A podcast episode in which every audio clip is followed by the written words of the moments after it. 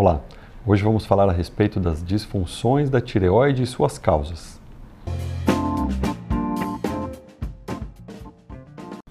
Meu nome é Arthur Vicentino, sou cirurgião de cabeça e pescoço. Quando a gente fala de tireoide, a gente está falando da glândula tireoide, que fica bem na região central aqui do pescoço. A gente tem algumas imagens aqui, alguns formatos que eu uso no consultório para mostrar para os pacientes.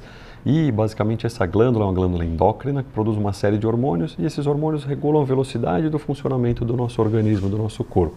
Quando a gente tem é, alterações dessa, da função da tireoide, a gente pode ter o hipotiroidismo, pode ter o hipertiroidismo.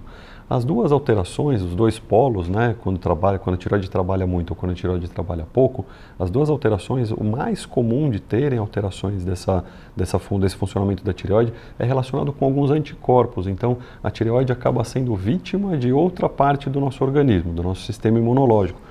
O sistema imunológico produz uma série de anticorpos, né, que é natural que a gente tenha para se defender de agressões externas, aí vírus, bactérias, fungos, etc., para proteger a gente de alterações internas também. O sistema imunológico funciona, mas às vezes ele acaba funcionando, ele acaba trazendo algumas alterações para o nosso organismo, algumas doenças. Então ele produz anticorpos que atacam uma própria parte do corpo e nesse caso específico a tireoide. Se a gente tiver um anticorpo que ataca, por exemplo, que é, simula a função do TSH, do hormônio tireoestimulante, a gente pode ter uma ativação maior da tireoide, a gente chama isso é, de hipertiroidismo por conta dessa ativação do funcionamento maior, e essa é a principal causa, né? essa é a causa do que a gente chama de doença de Graves, que é a causa principal do hipertiroidismo. Pelo contrário, se a gente tiver um, um, outros dois tipos de anticorpos, que a gente chama de anti TPO, antitiroperoxidase e antitiroglobulina, a gente pode ter uma destruição gradual, lenta e gradual das células da tireoide e isso faz com que a gente tenha uma produção menor de hormônios tiroidianos, levando ao hipotiroidismo e isso é a causa do hipotiroidismo, da doença de Graves.